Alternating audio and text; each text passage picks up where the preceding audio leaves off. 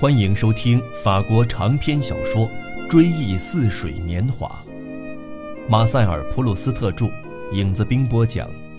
第一部，在斯万家那边，第二卷《斯万之恋》，第二集，总第二十九集。奥黛特·德克雷西又去拜访斯万，以后的访问愈来愈频繁。每一次访问都使他重温在重逢时的失望之感。他那张面孔，他在两次相会的间隔中已经把他的特征差不多忘了，在印象里既不那么富有表情，也不那么黯淡无光。尽管他还年轻。当他跟他谈话的时候，他因他的美。并不是他自然而然的偏爱的那种美而感到遗憾。再说，奥黛特的脸显得比实际上更消瘦、更突出，因为她的前额和面颊上部比较扁平，盖着一片当时时兴的前刘海底下衬着假发卷蓬松的发髻一直盖到耳边。至于她长得绝妙的身材，很难看出她的完整性，那是由于当时时装式样的关系。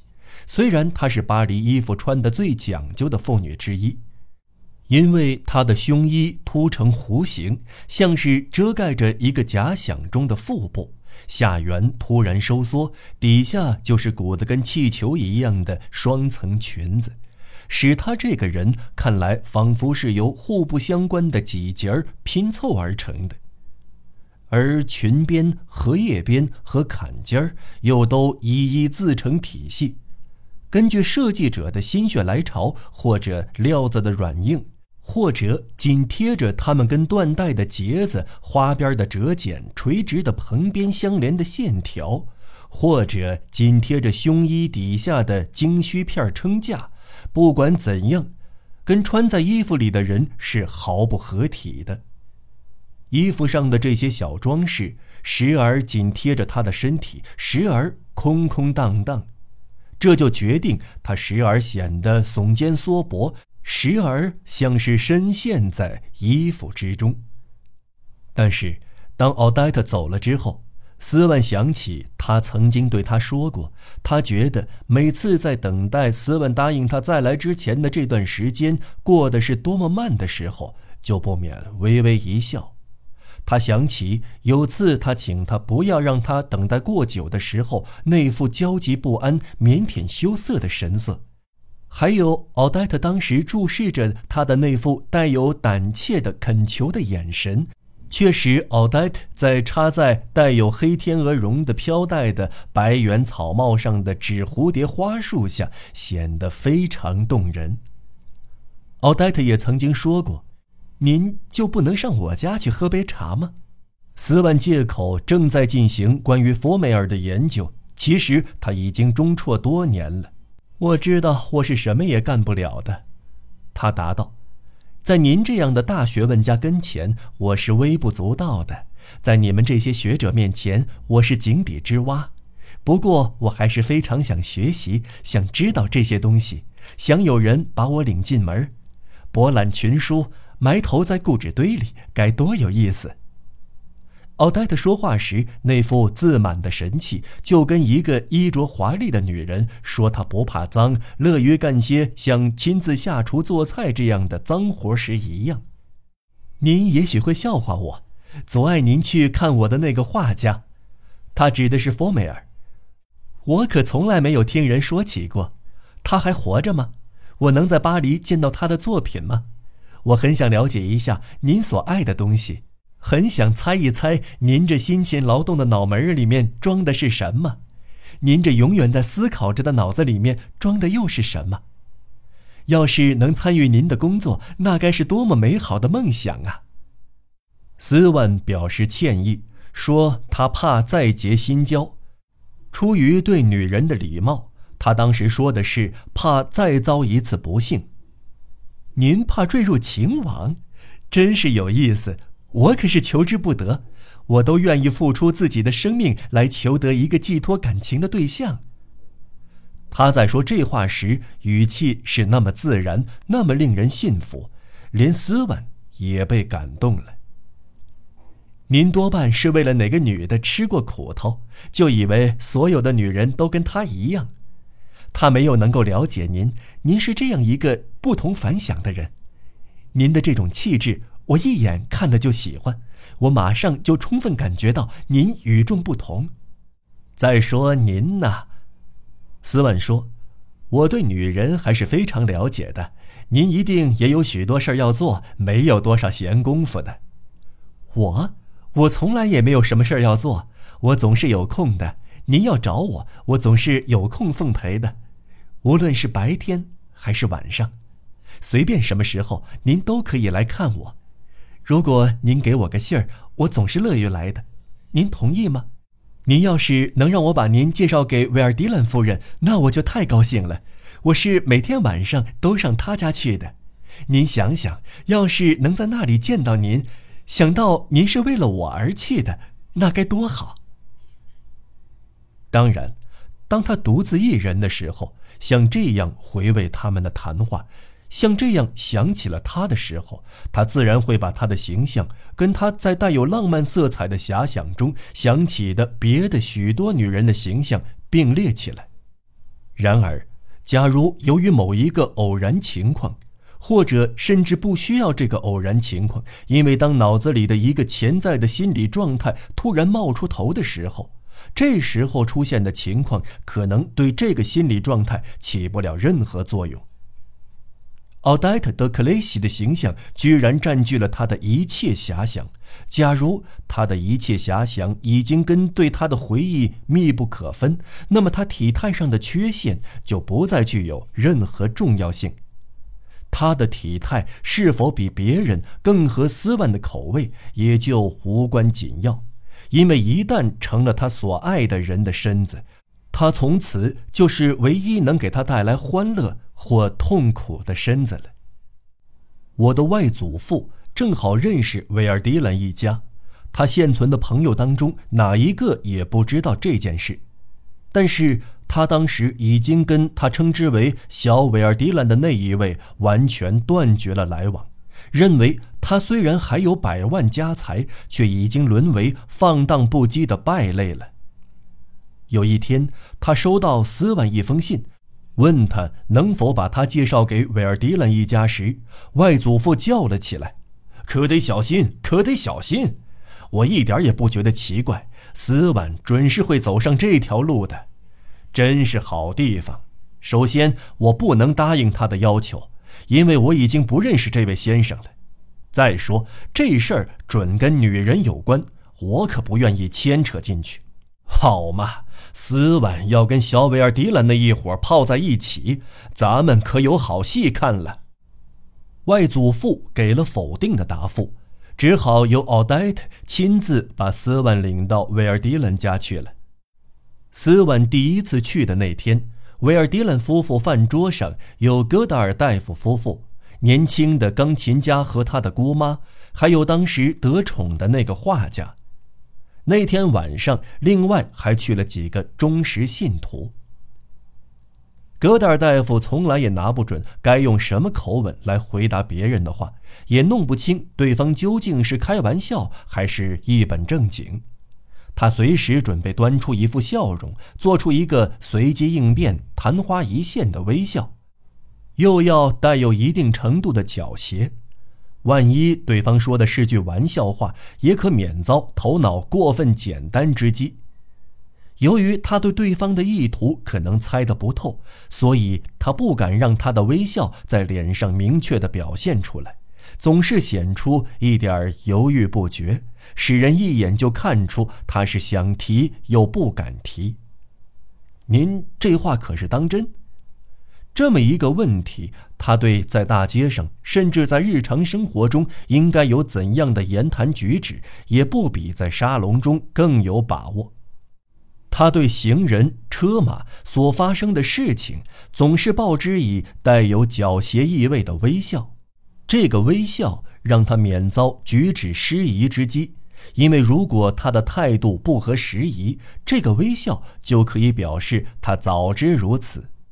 而他之所以采取这种态度，不过是开个玩笑而已。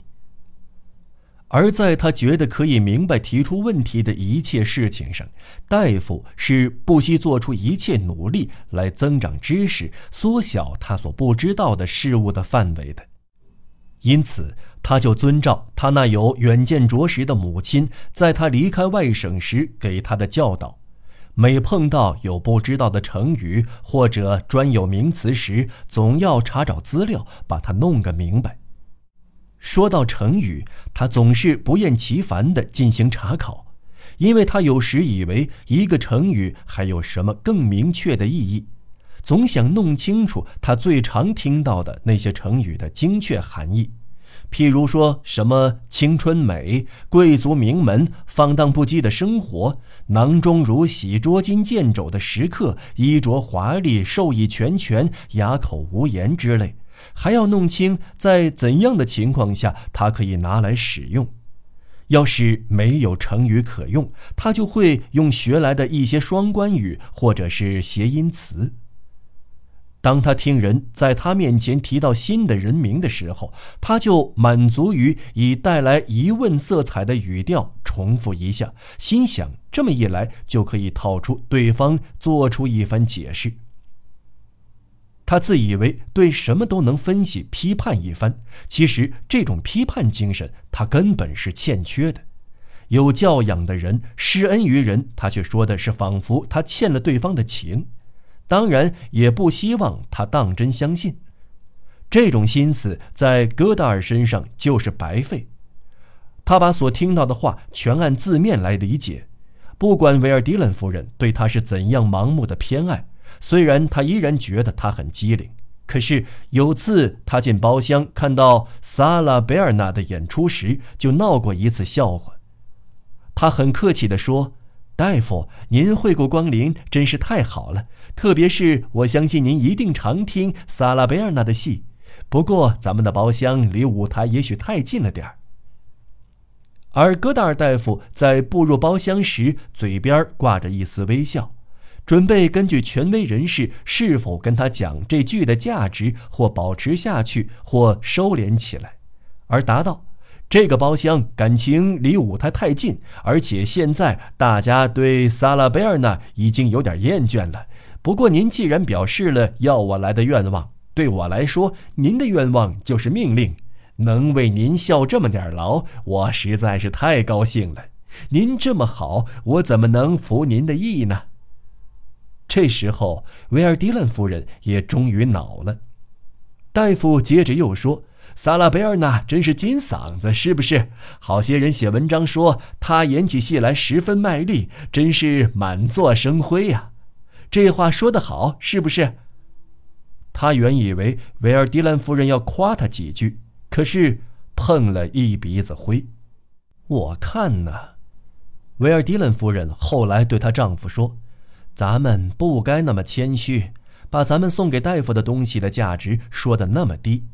他是个科学家，不通人情世故，他不识货，咱们怎么说他就真以为是那么回事儿？我一直不敢跟你说，威尔迪兰先生答道。我早就看出来了。到了元旦，威尔迪兰先生就不送戈达尔大夫一颗价值三千法郎的红宝石，而说价值无几。而是买了一颗只值三百法郎的假宝石，却说是无价之宝。当维尔迪兰夫人宣布斯万先生晚上要来的时候，大夫大吃一惊，高声叫道：“斯万！”那话音简直有点近乎粗暴了，因为这位老兄总是自以为料事如神，对于小小不然的新闻也比谁都感到意外。看到没人搭理他，真是急不可耐，吼了起来：“斯万，斯万是谁？”等到维尔迪兰夫人说：“不就是奥黛特提起过的他的那位朋友吗？”他这才平静下来，直说：“哦，好，好。”至于那位画家，他很高兴看到斯万给领进维尔迪兰夫人的家门，因为他猜想他已经爱上了奥黛特。而他自己是乐于促成好事的。再也没有比做媒更有意思的了。他跟戈达尔大夫摇摇耳朵：“我已经做成多奇了，甚至是在女人跟女人之间。”当奥黛特跟维尔迪兰夫妇说斯万很帅的时候，他们还担心他是一个讨厌的家伙呢。哪知道他给他们的印象好极了。他们不晓得，这是由于他经常出入于上流社会的缘故。跟那些哪怕是聪明过人，然而从来没有侧身社交界的人比起来，斯万多少具有进出过社交界的人士的一个优点，那就是不再由于一心想要进去，或者由于毫无根据的反感而歪曲他的形象，把他看成无足轻重。进出过社交界的人士，他们的风度中摆脱一切冒充风雅的成分，摆脱了显得过分亲切的担忧，呈现出潇洒自如，一举手一投足都显得优美，仿佛四肢灵活，做出的姿势恰如他们所愿，而身体的其余部分不会做出任何不合时宜的笨拙动作。社交界人士在向别人介绍给他们的不相识的年轻人优雅地伸出手来，或者是向别人为之介绍的一位大使不卑不亢地躬身时，那简直是一种基本的体操动作，在不知不觉之间渗透到了斯万的整个社交生活中。因此，当他面对像维尔迪兰夫妇和他的朋友这些地位比他低下的人们时，本能地表示出一种殷勤，主动接近他们。而这在他们看来，一个讨厌的家伙是绝不会如此的。他对戈达尔大夫表示了片刻的冷淡，眼看这位大夫在他们两人还没有交谈以前，就向他眯了眯眼睛，莫测高深地微微一笑。戈达尔管这种鬼脸叫“要来的都来吧”。斯万以为大夫多半曾经在哪个烟花场中见过他，可他自己极少涉足那种地方，也从来没有沉溺于花天酒地之中。斯万一想这个联想有点不雅，特别是在奥黛特面前，他可能会对他产生不良的印象，因此赶紧脸容。不过，当他得悉在他身边的这位妇女就是格达尔太太时，他心想，她的丈夫是那样年轻，不至于在他妻子面前暗示那样的游乐。对大夫那种狡黠的神情，也就不再做刚才那样的解释了。画家马上就邀请斯文跟奥黛特一起去参观他的画室。斯文觉得他这个人挺可爱的。也许您得到的盛情款待比我当年还有过之呢，维尔迪兰夫人以假装生气的口吻说：“他会把戈达尔的画像给您看的，这是他向画家订的货。”他又提醒画家：“比使大师，大师是他对画家的戏称，您可记着点儿，眼神要画的美，眼角要画的细巧逗人。”您不是不知道，我要的主要是他的微笑。我请您画的是他微笑的肖像。他认为他最后这句话说的十分巧妙，又高声重复一遍，让很多客人都能听见，甚至为此随便找出一个借口，让几个客人往他身边靠拢一些。斯万要求结识所有的人，甚至包括维尔迪兰家的一个老朋友，叫萨尼埃特的。他有广博的文献知识，拥有巨资，门第显赫，这些条件本该使他赢得尊敬，却由于他腼腆朴实、心地善良而丧失了。他说话时含含糊糊，然而这种含糊并不令人讨厌，因为他并不体现语言上的缺陷，而是体现他的心灵，表明他依然还保持着纯真的童心。有些辅音他发不好。说明有些刺耳的话他是讲不出口的。当斯万请维尔迪兰夫人把他介绍给萨尼埃特先生的时候，请他把他们两个人的地位颠倒过来。维尔迪兰夫人果然说道：“斯万先生，请允许我把我们的朋友萨尼埃特介绍给您，把我们的朋友萨尼埃特和您特别加重。”斯万这就在萨尼埃特心中激起了一股暖流。可是维尔迪伦夫妇却从未向斯万透露过这点消息，因为他们多少有点讨厌萨尼埃特，不愿意为他介绍朋友。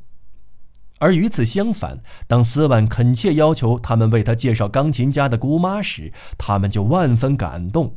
这位姑妈总是穿着黑色的衣服，因为他觉得女人穿黑衣服好看，而且更加高雅。她脸色特别红润，就像刚吃过饭一样。她恭恭敬敬地向斯万哈了哈腰，马上又庄严地挺起身来。他所受的教育不多，又怕在语言上出错，因此发音故意的含混。心想，万一说漏了嘴，也可以由于发音含混而蒙混过去，不至于被人家确切的辨认出来。结果他讲的话只是一片难以听清的沙哑声，难得冒出几个他确有把握的字眼。斯万心想，可以在跟维尔迪兰先生谈话的时候，把他稍微讽刺一下。不料引起了对方的不快。